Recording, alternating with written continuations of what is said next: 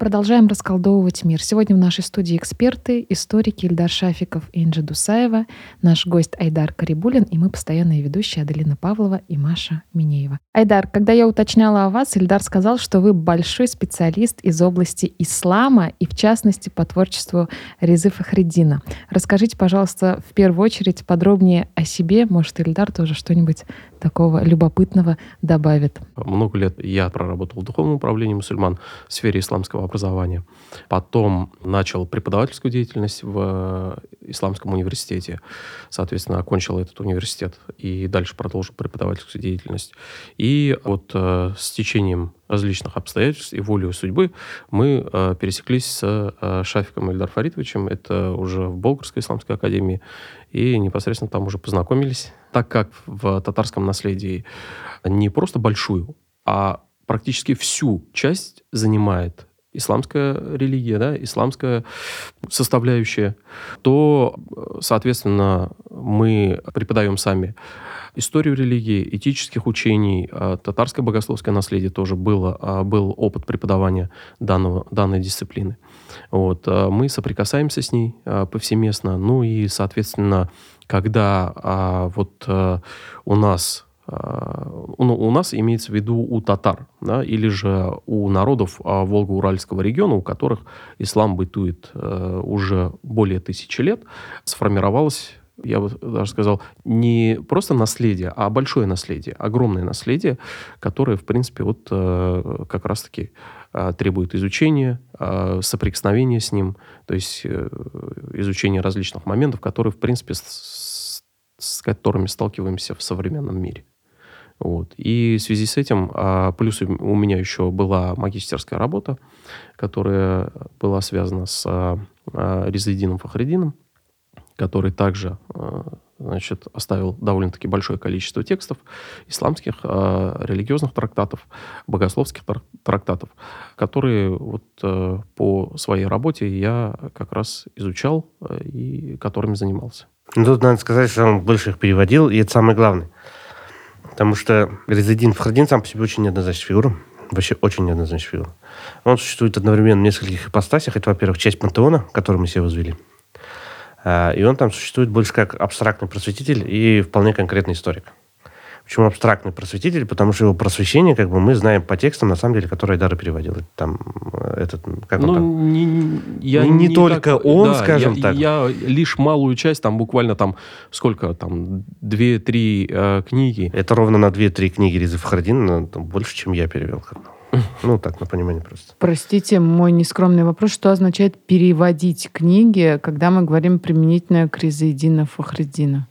Переводить? А, то есть э, не все а, тексты, которые были, например, 100-150 лет назад, на татарском языке. Мы с вами знаем, да, то, что татарский язык, э, который сейчас современный татарский язык на кириллице, и тот э, язык, который был там на арабской графике, это немножко разные вещи, потому что и э, содержание слов тоже, то есть словесный набор, присутствие в большой степени арабизмов. Например, если дать текст даже в транслитерованной форме читателю, который понимает, в принципе, татарский язык, да, он его э, поймет на 50%.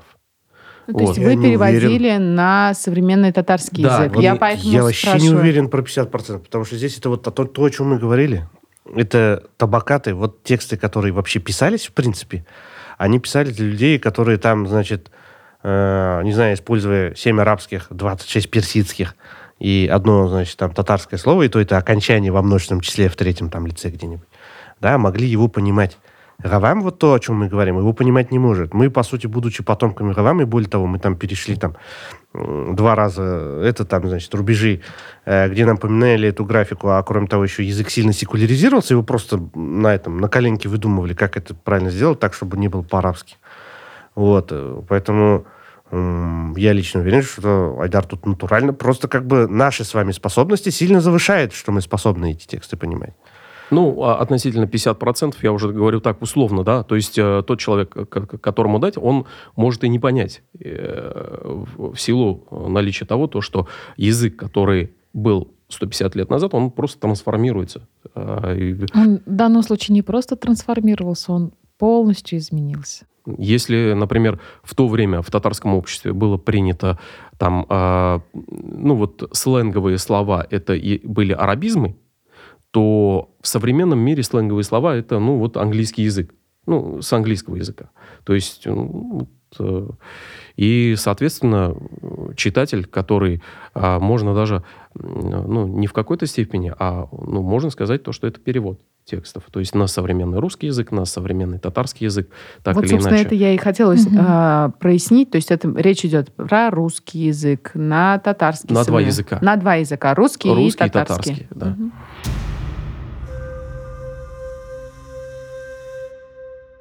В прошлый раз мы успели с вами затронуть обычаи, немного затронуть обычаи мусульман при родах.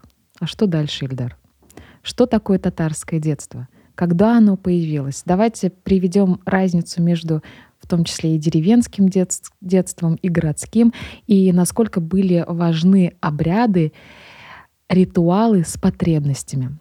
Сегодня предлагаю сильно не углубляться в академическое рассуждение. Все мы знаем, что понятие структуры детства была введена Риесом. Мы это уже говорили на прошлом выпуске. Теперь предлагаю уже конкретно на примере татар-мусульман и не только их обсудить вопросы детства. Айдар, у меня первый вопрос к вам. Сможете ли вы, пожалуйста, дать свою оценку детства ребенка, э, состояния ребенка, статуса ребенка на начало 20 века? Ребенок рождался, допустим, в семье. Что происходило в первую очередь? Первую очередь, э, так как традиционное общество, мы рассматриваем религиозное общество, после того, как ребенок рождался, необходимо было провести определенные религиозные обряды. И, э, соответственно, после рождения ребенка э, проводился цикл определенных религиозных обрядов, которые ну, следовал поочередно. То есть какой обряд, что и так далее. После того, как ребенок рождается, по исламской традиции ему говорят а, азан и камат. То вот есть, я тебе а... говорила, что сразу же после рождения да. говорят. Сра... Ерунда. И ты, Айдар Акбарович, ну, а Маша вообще не попадает. Смотрите, маленький нюанс. Есть по исламской традиции, а, классической исламской традиции, которая вот э, во всем мире, да, именно речение можно делать как сразу же после рождения, да, так и в течение, то есть определенного количества дней, до прохождения определенного количества дней. Какой-то точный срок регламентации этой даты, он особо не ограничен. Но, но для того, чтобы не упускать столь важный элемент в жизни общества, а это очень важный элемент рождения, рождения ребенка в исламе, его регламентируют, например, говорят, не позднее седьмого числа, чтобы, ну, ну, седьмого не, дня догонения. Да, седьмого дня. Потому что э, ну, не стоит тянуть с, с этой датой. Важная вещь. Это мы говорим про азан и камат. То есть это не именно речение. Мы говорим про азан и камат, когда, допустим, ребенок рождается. И обусловлено это тем, то, что... Это по-другому называется слова Аллаха. Да. А, то есть это те слова, которые ребенок в первую очередь должен услышать. Ну, это вот опять, э, ну? опять калька, это, да, с этого получается прямая Калимулла. Вот имя же есть Калимулла, оно так и переводится. Да. Кто-то, например, вместо Азана и Камата читает аят Корана. Тоже как вариант, да? Вот. А в современном обществе обычно некоторые даже включают там в роддоме, да, когда есть сейчас совместные роды, они могут включать там запись э, воспроизведения чтения Корана. Вот. Далее следует обряд именно речения. Именно речение, опять-таки, либо глава семьи может сам проводить, если он знает, да, если мы берем традиционное татарское общество, ну, как традиционное татарское общество того периода, 100 лет назад, 150 лет назад, да, или же 200 лет назад, то, соответственно, люди такие повседневные религиозные ритуалы, в принципе, они знали они могли проводить сами, но в большей степени, конечно же, звали религиозного деятеля, имама, муллу, да, а, вот. И получается, мулла приходил, и, значит, проводился обряд именно речения. То есть говорился азан, камат, и э, три раза э, в правое ухо и в левое ухо говорилось имя ребенка.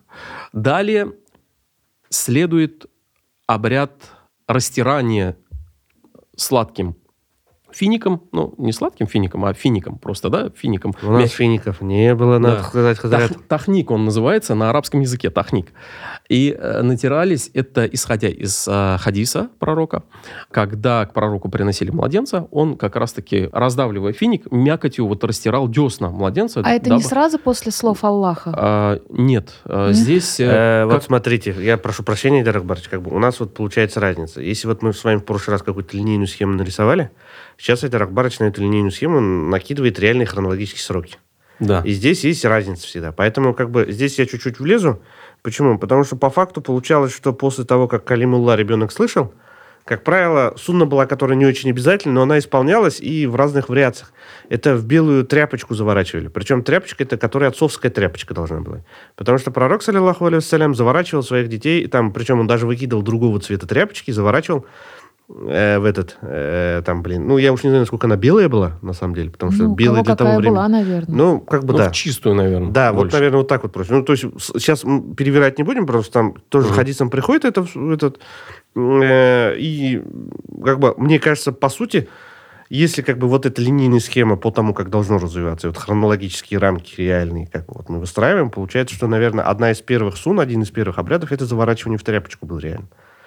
Потому что ребенок родился, да, там, значит, его завернули сразу, как бы, по сути, первую галочку мы ставим уже. Наверное, ну, реалистичнее будет так считать, что вот по твоей схеме они идут. И далее следовало, если, если же дальше тебя продолжить, mm-hmm. если, например, заворачивание, и дальше идет мытье. Ну, mm-hmm. Логически. Вот. Но мы э, берем самые пока основные такие ну, обряды. Правильно, да? правильно. То, то есть э, не так углубляемся в в детали, да, можно, если э, постараться углубиться, можно вообще по, по секундно и по минутно, да, расписывать данный момент. Ну, это, в общем, очень интересно. А, это вам структура детства, пожалуйста. Здрасте. Вот. Структура родов. Ну да, наверное, наверное.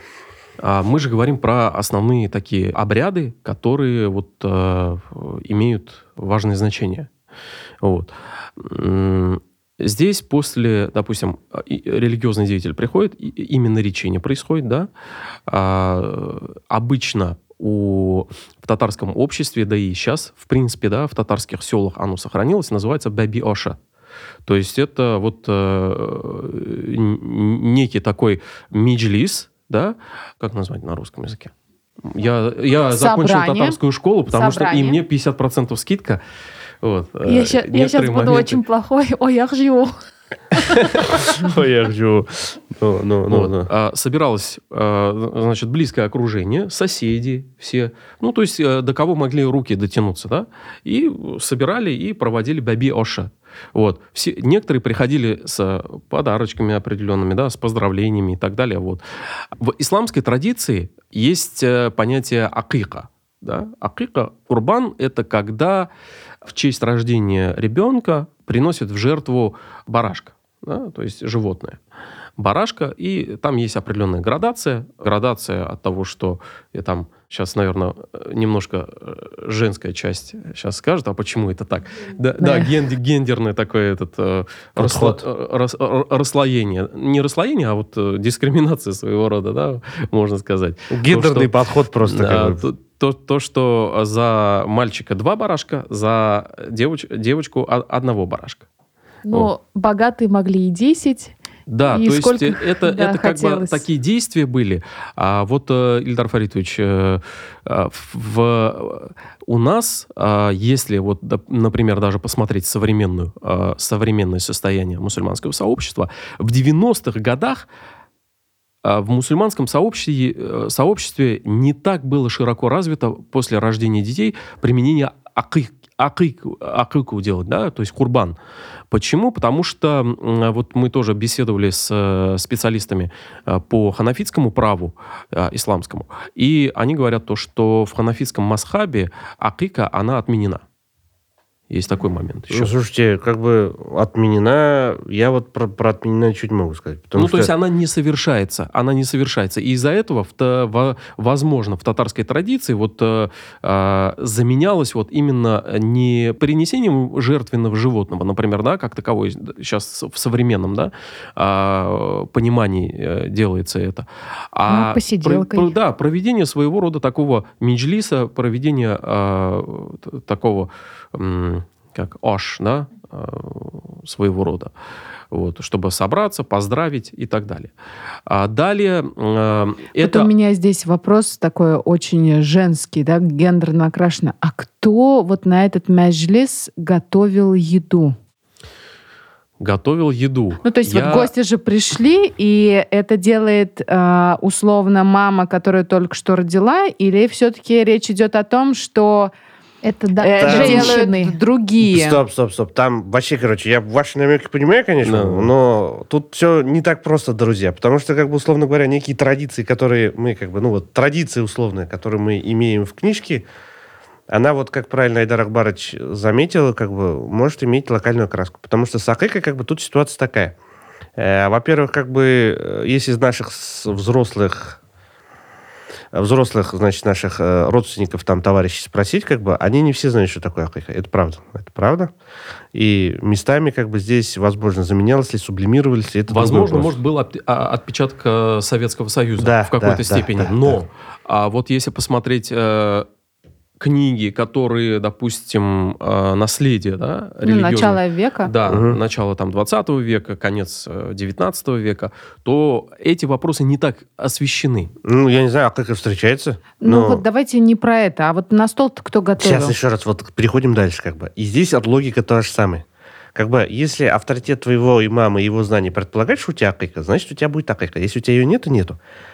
На стол готовит кто? Есть такая замечательная штука, да, кандыгабиси называется, как бы, да, когда женщина рожала, особенно в те славные, замечательные времена, вообще из дома, как правило, всех выгоняли к чертовой матери, там оставались два человека. Максимум горячую воду привезти. И вот эта кандыгабиси, она пребывала там иногда неделю, а иногда и две недели вместе. И, по сути, как бы ее задача сводилась к тому, чтобы как бы ребенок не просто как бы родился, появился на свет, а еще, собственно, вот эти недели или две недели, там 10 дней, там немножко по-разному у всех.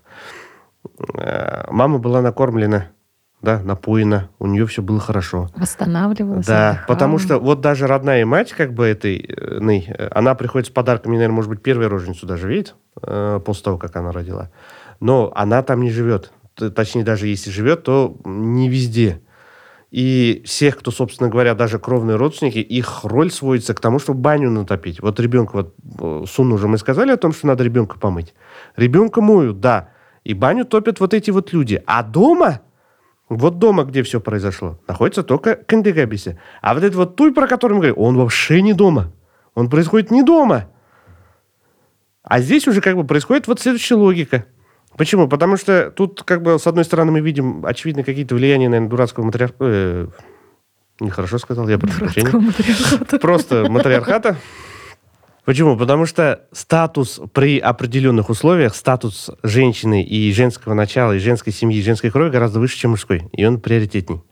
Это, допустим, чувствуется в браке. Почему? Потому что если какой-то не очень э, богатый товарищ женится на дочери, как бы и отец, в принципе, согласен, чтобы его дочь вышла замуж за этого товарища, но он сомневается в достатке этого замечательного, пока он там не подтвердит свой достаток, там 3-4 года она могла жить у папки.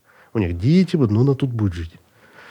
И вот здесь вот силы как бы вот этого, ну, это не женское начало, все равно это власть мужчины, просто мужчины отца супруги гораздо выше по статусу, чем все права, там, значит, которые по исламу, по шариату были у товарища там. Вон. Я немного, ну, собственно, вопрос был э, к Айдару, и он был связан с тем, что религия, а, и в данном случае мы когда говорим про ислам, что это очень а, встроено в повседневности бытовые да, вещи. Да, да, конечно. И то, что сегодня, например, женщине говорят, вот первое там время, запаситесь, пусть о вас там а, заботятся, там другие. И получается, что в культуре ислама вот этот момент рождения, он очень важен, когда, ну, собственно, сама религия в каком-то смысле, да, она защищает да, женщину и ребенка, и дает вот как бы вот эти сакральное право на вот эти первые там, дни, недели от рождения. Здесь э, нужно отметить локальный характер еще. То есть, это э, несомненно, это очень вообще важно. Да, потому что вот, например, у представителей, например, других народов, просто обобщенно скажу, не буду конкретизировать, да, например, женщина может, как родила, например, сразу и смотреть ребенка, и делать за ним, и, то есть и такое тоже может встречаться. Это опять-таки вот э, влияние вот этого национального элемента тоже в том числе. Именно речение прошло, да, потом э, тахник сделали, да, идет э, следующее, это бритье головы.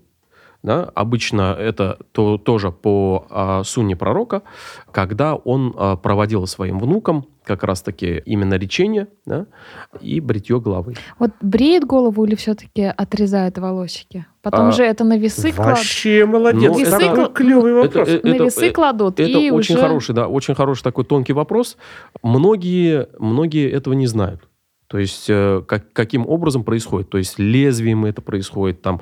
Но у нас принято выбривать. Каким инструментом ты это будешь брить? Например, да? Ну, брить э, в каком формате? То есть вообще удаление, ну, удаление волосяного покрова. Ножницами, в принципе, ножницами тоже постараться можно. Ну, то есть это уже не будет... Но это просто да, сложно. Это, это уже будет более сложно и а, будет как, ну, как постригание все равно, так или иначе. Может, кому-то легче сделать постригание, может, кому-то машинкой легче. А, и по сути, вот как раз-таки а, выбривание волос ребенка, да, то есть бреют волосы и раздают милостыню за вес волос, сколько, то есть, получилось, да, в граммах. В золотом да. эквиваленте. Да, в золотом, либо в серебряном эквиваленте. Вот. А то чем есть... отличалось, почему золото или серебро? Это от состояния семьи? То есть... Нет, зачем? Ну вот чем отличается один динар от, э, ну, например, чем отличается... Э... Я с точки зрения опять гендерного восприятия, я думала за девочку там а, золото. нет, нет, нет. Условно. То есть э, здесь, здесь исходя из Везде веса... подвох ищешь. да. Исходя из веса, а, то есть сколько, сколько было вес, столько и раздавалась милостыня.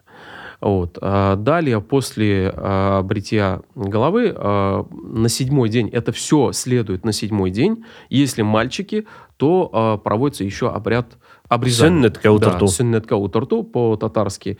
Вот.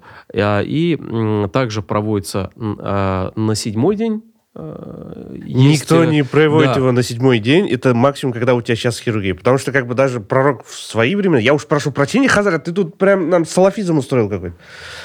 Короче, его как бы здесь урфы адаты накладываются, во-вторых. Во-вторых, жизни выживаемость детев.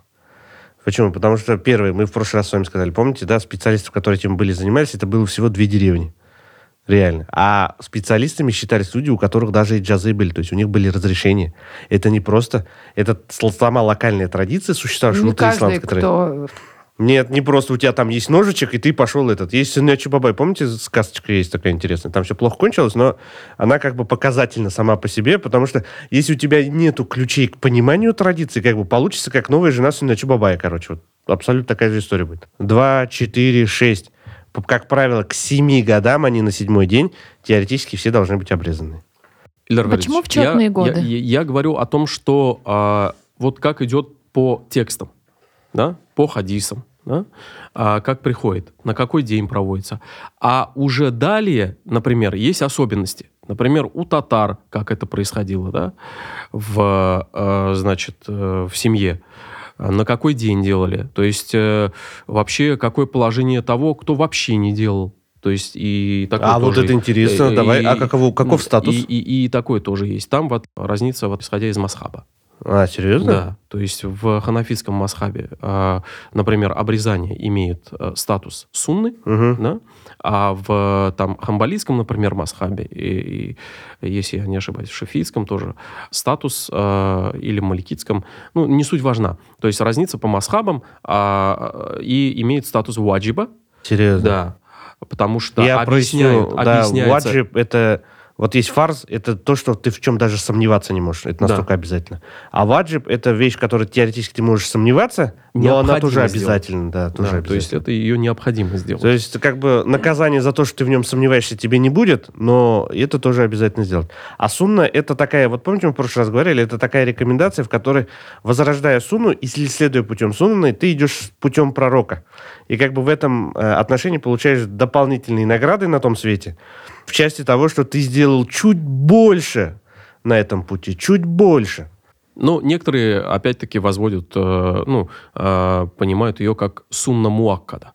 То есть э, сунна, которая не просто сунна, да, рекомендуемая, а рекомендуемая очень. Ну, то есть очень рекомендую. Ну, это тоже вот. наши как а, бы э, это Интересные вот это, эти это, это, это оттенки. Да, да, да, да, да, да. Тут да. тонкости, ну, еще плюс 50% на мой русский язык. Не, ну тут как бы это вообще на самом деле очень важная вещь, потому что в некоторых местах вот этот вот Масхаб Абу Ханиф и ханафитский Масхаб непонятно, никто не знает, как правильно сказать, споры до сих пор идут. Он какие-то вещи, которые остальные как бы товарищи воспринимают на уровне того, что, ну, рекомендовано и рекомендовано, да, короче. А вот у нас они возведены в абсолют местами а местами получается наоборот. Вот эта сунна муаккада, она предполагает, что это почти ваджиб. Вот еще чуть-чуть и ваджиб. То есть, в принципе, твое моральное отношение к каким-то явлениям должно именно быть на таком высоком уровне. Ты просто не можешь поступить иначе. Да какой пример, допустим? Это пример с таравых намазом. Все остальные могут эквилибристику делать, сколько там, значит. Ну, то есть таравых намаз – это намаз, который читается во время уразы. Да, и у него есть вариативность теоретически, сколько ракатов, то есть сколько поклонов земных ты делаешь да, у нас нету вариативности. Мы вот такие вот. А все остальные, пожалуйста, можешь 8 считать, можешь 20 считать, можешь там еще на фантазии. Такой еще вопрос хочешь. у меня. Вот в данном контексте мы можем говорить об какой-то альтернативе, то есть о неформализованных обрядах. А, ну вот как раз об этом вот он сейчас хотел сказать. То есть ага. это же статус ребенка. Да. Хазрят, каков будет статус ребенка, если, допустим, он все пропустил? Ну, то есть там у него родители по какой-то с, с этой там причине, допустим, не выполнили эти обряды. Ну, относительно там именно речения, ну, все равно происходит же э, именно речение, например, происходило в ЗАГСах, да, то есть э, а кто-то уже нарекал. Но вот эта вот обрядовая сторона, она тоже имеет определенное, то есть важное значение в формировании как раз-таки вот этого вот кода определенного, да. А если же не проводились, например, там именно речение, да, то а, или же а, обрезание, например, как обычно часто встречается, да, когда уже а, делают а, в более взрослом возрасте, то опять-таки есть э, тексты хадисов, да, э, в которых говорится, если ты сейчас не сделал, например, да, если ты не был, э, например, сделано это тебе в детстве, то ты делаешь это, э, исходя уже в том возрасте, в котором э, ты, значит, э, начал, э, начал э, сознательно да, уже. сознательно уже, э, значит, выбор такой. Да. Нет, а да. Хазарт, а вот правовые ограничения есть. Вот, допустим, известно же, что если, допустим, человек от природы сам по себе, допустим, заикается, да, его право быть имамом или избранным имамом, оно, очевидно, проигрывает. Или, допустим, бастарды, условно говоря, те, кто известно, что бастард, при выборе того же имама, допустим, Я как, бы, понимаю, они вопрос такой, а, влияет ли вот э, данное да, действие да, да, на, да, выполнение, на, статус на выполнение им каких-то, а, то есть на ограничения? Нет, Хазар, давай мы вот немножко сделаем по-другому, потому что ты выворачиваешь ее в шариат, а я не в шариат хочу вывернуть, я хочу в отношении людей вывернуть к нему, потому что одно дело, как ему статус наделяет его шариат, другое дело, как я к нему буду относиться. Но шариат же тебя регламентирует. Как я должен к нему... Ну, ладно, уговорил, победил, все. Давай, вот. рассказывай. А, то есть э, есть определенный статус. Э, некоторые, опять-таки, здесь разница по масхабам. Э, те, которые, допустим, не сделали это действие, они будут считаться, э, то есть как фасик. Да? Mm. То есть, э, да, в... Ты есть, людям переведи, пожалуйста. Есть в масхабах такое понятие, как предводитель молитвы. Да? Если грубо перевести, то это будет человек, который возглавляет молитву, имам. И если этот человек, грубо говоря, не обрезан, да, а в каком-то масхабе он вообще не имеет права вставать как имам, а в каком-то масхабе он встанет, но а, он будет считаться, например, фасиком, если это... Э, На русский переведи, пожалуйста. Э, фасик как, э, как грешный, да, грубо говоря. Ну, если прямо так перевести. Ну, как бы богопротивный неприятно. Я вот ждал, какое он слово придумать. Я по-русски тоже не могу сказать. Короче, знаете, вот если в этой терминологии, значит, где-то будет дахри, самый плохой, это значит, Может, недостойный? Да, ну, навер- да, да, вот, да, вот хорошее да, слово, да. Очень, о- о- очень прямо в точку. А вот Фасик, он выше, чем Дахри и Зиндык, допустим. Ну, вот, как сказать. Эмоциональный окрыски, экспрессивный, вот если распределить попытаться. Но этот, э, с ним можно здороваться, с Фасиком, да. И салям от него получать. Уже, да, уже. Вот, то есть есть вот э, такие моменты. И это если вот касательно э, всех таких самых основных э, моментов. да. Айдар, а что с девочками-то? Да, вот мы уже не раз упоминали гендерное воспитание. Вот работает ли это сегодня?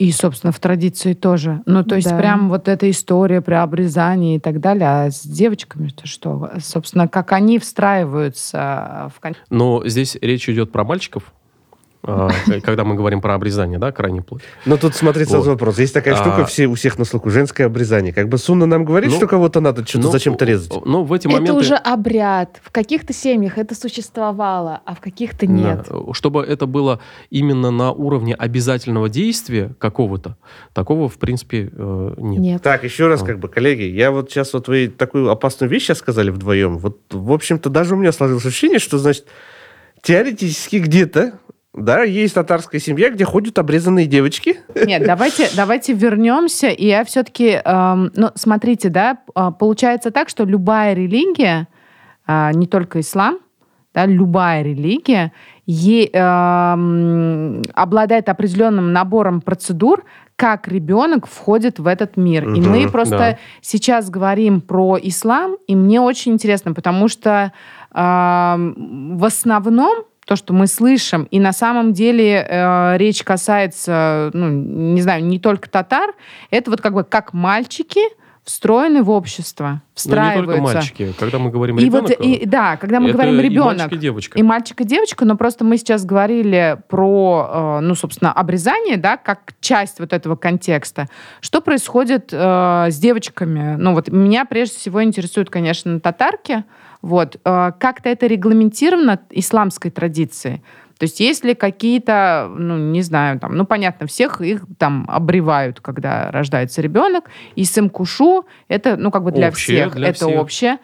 Что-то есть какие-то особенности или все-таки нет и, и для девочек вот после исымкушу, ну собственно все всё. заканчивается. Ну да, Да. в принципе. То есть э, какого-то, а, каких-то там а, Отдельного раздельных- протокола а- нету. Отдельного протокола, Мгм. да, такого нет. Там мальчик, девочка, это в принципе... Просто у мальчика еще да. один пункт добавляется. Но вот про ж- э, обрезание девочек это все-таки обычай. Ну, и как бы у всех очень в определенных локальный, да, да, да, не у локальных, нас совершенно. И тут надо вот сказать таких очевидным моментах. образом, потому что ты тут эксперт. А такую паузу ты тут повесил, что капец, блин. Недавно разга- э, разговаривала эм, с армянами, и она говорила о том, что исследовательница, что существуют разные колыбельные для мальчиков и для девочек. И им поют прям разные тексты. Вот э, есть ли что-то подобное в традиции, когда мы говорим о раннем детстве? Или все-таки вот это условно ай было былым, да, и, и- и так далее, и это какие-то для всех Ой, был, это не детская песня. Ну, а, относительно колы- колыбельных, да, то есть э, у каждого народа есть свои определенные традиции, например, успокаивание детей.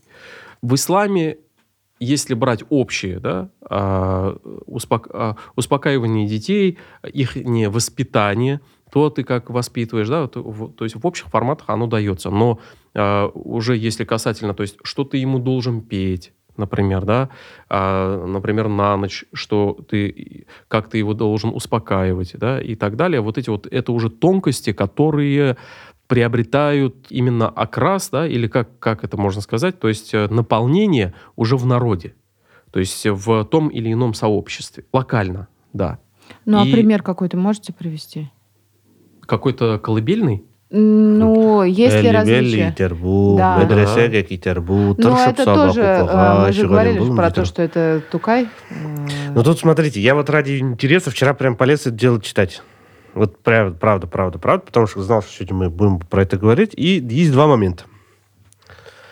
А, Очевидно, очень сильно различаются колыбельная народная и колыбельная ненародная.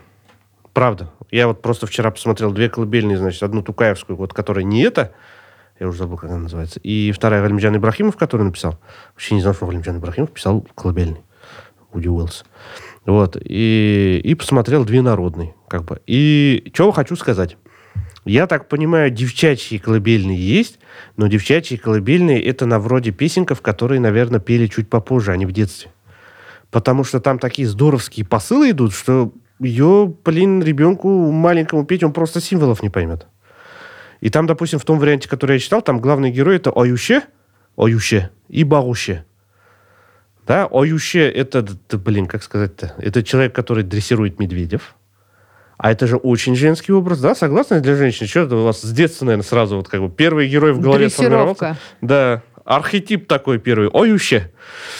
Да, и Багуще. Багуще это колдун. Ну, прорицатель. Да, и... прорицатель. Прорицатель, колдун, как бы, да. Вот и здесь, как бы, первый сюжет с Багуще это про проклятие. Да, что как Колыбельное. бы... А что я вам говорю? А ающе это в том смысле, что, значит, он может там тебя каким-то образом фокусами соблазнить и с собой уведет. Аллах согласен. И в этих байках самое интересное, то есть, которые вот я вчера вот там штуки 3-4 посмотрел, э, не крестьянская дочка главной героини, не крестьянская, а дочь мулы. И там а, в третьем лице... А почему должна поется. быть крестьянская? А... Вот вот Ильдар. Нет, а когда тебе поют, что ты в медресе поедешь, как бы, ну, как бы, я не знаю. Там... Мне такое не пели. Ну, я понимаю, что тебе там, я не знаю, у тебя там церковно-приходская школа, что ли, была в идеалах. Такой тоже не. Ну, у нас, честно говоря, такой тоже не пели, честно говоря. Я какие колыбельные... Я вообще не помню колыбельных, которых мне пели. Ну, вот это же все равно интересно. Давайте так, когда колыбельный поется, я не, не случайно, потому что я-то выросла на «Ай, была-была», вот, и это такая была оговорка по Фрейду. Вот это интересный момент э, про колыбельные. Когда тот или иной репертуар, вот слушайте, вот, например, Сак-Сак или Кайсай Юсуф. Да, да, да. Тоже вот прям кстати. текст для маленького ребенка с самого начала, да, да? да но да. вот этот момент, когда, что и в какой момент записывается, да, вот в эту детскую память, и потом вот это кусками начинает всплывать. Это фактически же тоже такое, э, ну, программирование ребенка, ну, правильно, когда правильно. есть те, целые куски, которые непонятно, э, как помнит и твое тело, и вот это тоже интересно, как бы как вот это вкладывается, вот этот язык и определенные э, образы. Ну, у меня от Саксах вообще самые страшные воспоминания детстве. И Саксах тоже, ну, собственно, не самый детский да, нарратив. Так, на самом деле, Сохсок, мне кажется, может быть, в этом отношении даже для маленьких детей шел. Почему? Потому что там очень много, во-первых, непонятных слов, которые ты воспринимаешь больше как звук. Ну, просто это вот определенный тембр, да, это там, не знаю, ощущение мамы, которое как бы тебе что-то поет. А отдельные слова и категории, к чему текст сводится, это к тому, что какие-то пацаны не послушались и превратились в птичков. Потом, значит, мама просила за них, чтобы их превратили, папа просил, а Боженька сказал салям алейкум, и они птичками летают. Это вот самым базовым. Но это вещи. же тоже какой-то элемент или инструмент воспитания. Так вот лично меня есть. так воспитали. Это типа... он и есть, да. Просто вот сейчас я вот на эту мысль и набрел о том, что как бы мы вот вещь-то не сильно исследуем. То есть надо сказать, что с точки зрения там какой-нибудь э, филологии или структурной лингвистики язык исследован хорошо и развит. Ну, правда. А с точки зрения его как бы культурологического аспекта, мы вообще ни черту не знаем. Мы сидим вот в ровном поле, в чистом поле Васильки, дальняя дорога.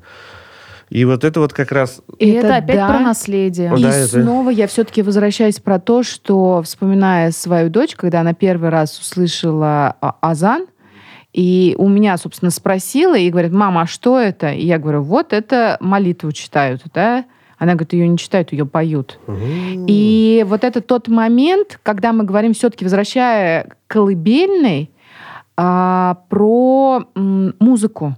Ну, то есть, с одной стороны, это определенным образом сложенная музыка из слов. И вот если мы говорим про...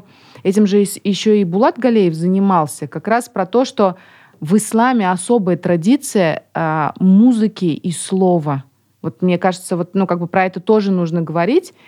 И, наверное, поэтому в Казани Булат Галеев изобрел светомузыку ну, и как бы вот какие-то такие будет он штуки. изобрел, хорошо, уговорили.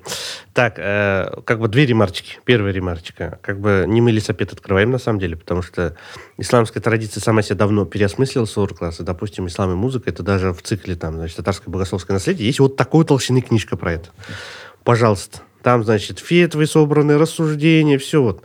Второй момент. Даже, собственно, если, собственно говоря, музыку, музыку, высокую музыку с инструментами убрать, есть такая штука, называется килиман. Да, это... Как по-русски сказать? Музыкальная... Нет, не музыкальная. Музыка не, не, не Песнопение? Мунаджат? Переведи килиман на русский язык.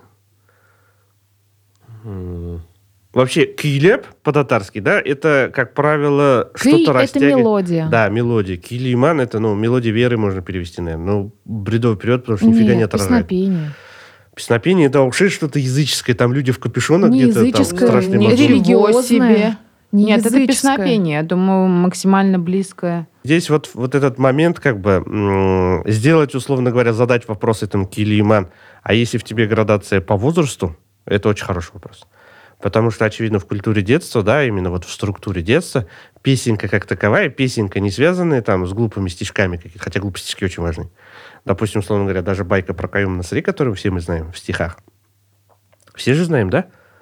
Каюм Насари, Ике Тау Гасари, или Ике Куян. Бірінші тапқыр іштім. Серьезно? Да. Вы вообще где выросли? А ты, Хазрат? Мен тоже. Каюм Насари, Ике Куян Насари, Бірсін Куя, Бірсін Суя, Оно шапкам Туя. Перевод на русский? Ну, короче, жил такой Каюм Насари, держал двух зайчиков, короче, одного он зарезал, другого в жертву принес, этого покушал, и кто этим наестся? Он был бедный, несчастный, его не любили в татарской слободе. Ну, вот, грубо говоря, вся история. Ну, тексты на самом деле, особенно вот колыбельные, особенно сказки, они на самом деле вот передают тот посыл. Культу, да, посыл, культурный элемент, особенно в воспитании, там, допустим, детей, да и не только в воспитании детей. Взять, например, вот э, то, что мы коснулись Кайса Юсов, да, а, которое ну, популярно было среди не только там детского, ну, не, не среди детей, а среди взрослого населения. Что мы можем перенять из прошлого, чтобы воспитать ребенка? Ну, вообще, я считаю то, что даже не прошлое, да, вообще традиция как да. таковая, она очень важна. А, традиция, она популярна, а, была популярна, есть популярна и будет популярна.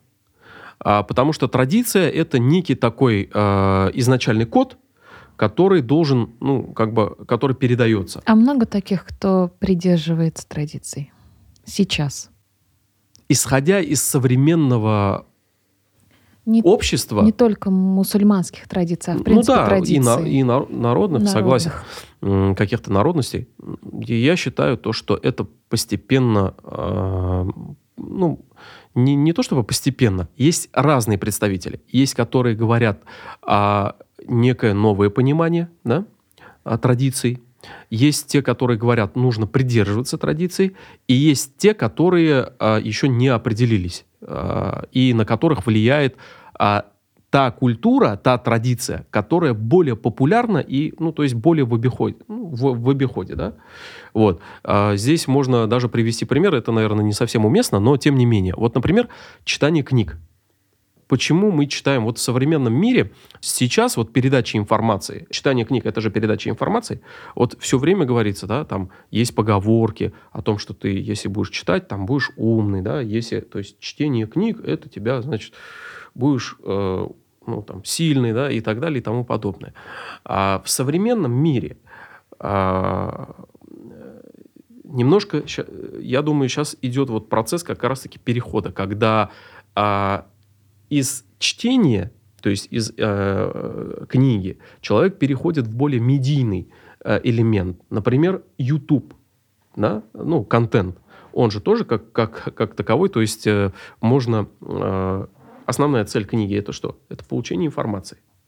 Получать информацию можно сейчас другими способами, например, да, электронные способы. Опять-таки к тому моменту, к, к технологиям, опять-таки, да, возвращаясь. Mm-hmm. А, то есть как технологии влияют на сохранение традиций, на передачу традиций и, и тому подобное.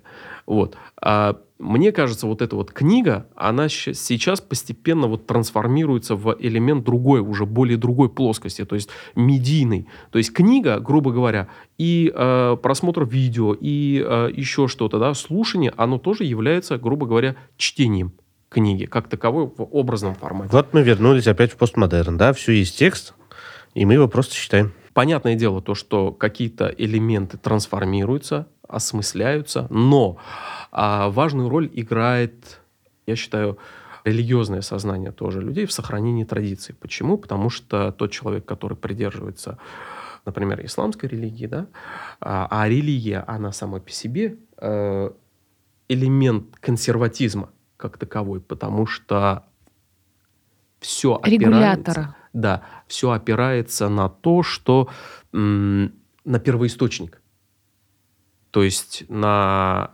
священную книгу, книгу, на традицию, да, а, на священное предание, а, которое, то есть и а, в исламе с каждым поколением с каждым, то есть дальнейшим да, годом поколение становится все хуже и хуже.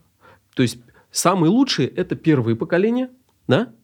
а далее уже следует, то есть мы постепенно движемся куда? Куда? В ад. Движ... Не, за... не, ну, Ильдар Фаритович, вот зачем ну, сразу смотрите, как самый... бы, тут смотрите, нам сейчас Дагват с вами читают, это очень хорошо, если ты имамец. А если ты не имамец, это не очень хорошо. Я, грубо говоря, я традиционалист с элементами э, модернизма. Традиция, она трансформируется но э, трансформируются, понятно, но э, не все элементы. Есть базовые нетрансформируемые элементы, которые основополагающие, которые в принципе... Какие? Идеальное время, время абсолютного счастья, это время, когда жил пророк, саллиллаху алейсалям, да? Он называется Асар Садат, время, эпоха счастья. Соответственно, люди, которые жили там, они были счастливы, у них все было хорошо. Они видели пророка, там прям мы знаем кто, что. Вообще очень хорошо. Соответственно, по времени, вот, вот линейная шкала такая, да, вот чем дальше мы отживем от времени пророка, тем мы менее счастливы. Почему? Потому что все искажается, все становится хуже, плохее. Вот он говорит, какие-то вещи не изменились. Какие вещи не изменились? После того, как пророк умер, и слова, как бы, священные слова перестали быть словами, да, как, пришли ребята, которые начали спрашивать, ребят, короче, а вот это как, а то как, это то, все, пятое. И начались искажения. Искажения начались. Пришли другие чуваки и сказали, давайте сделаем такую штуку, называется акида. Это символ веры, это то, в чем мы сомневаться не можем. Это должно быть вот железно, блин, вот железно должно быть, мы должны в это верить. Вот он как бы держатель вот этих врат, короче, да, что вот, значит... Традиций традиции, да, что вот дальше вот эти вещи мы не можем осмыслять. То есть, грубо говоря, вот чтобы было понятно, да, как бы шариат переводится как путь, это путь Бога да, они манипулируют, ну, как бы вот люди, которые в, в исламе, чем они манипулируют? Они считают, что есть монополия на путь Бога. Есть некая монополия, которая как бы Бог ну, давайте понимается. так, это все-таки не манипуляция, это скорее, я бы назвала вообще такое слово хорошее, да, стейкхолдер. Да, а, ну окей, да, все правильно. Ну, то есть вот они э, держатели вот этих это интересов и правил. Ну, мы будем продолжать перенимать традиции прошлого, продвигать это в нашем подкасте, в нашем наследии, чтобы наши дети были как бы это ни звучало, правильно воспитаны. А слово «правильно» — это у всех свое понятие к этому. Вот опять-таки, да. Осведомленными. Осведомленными.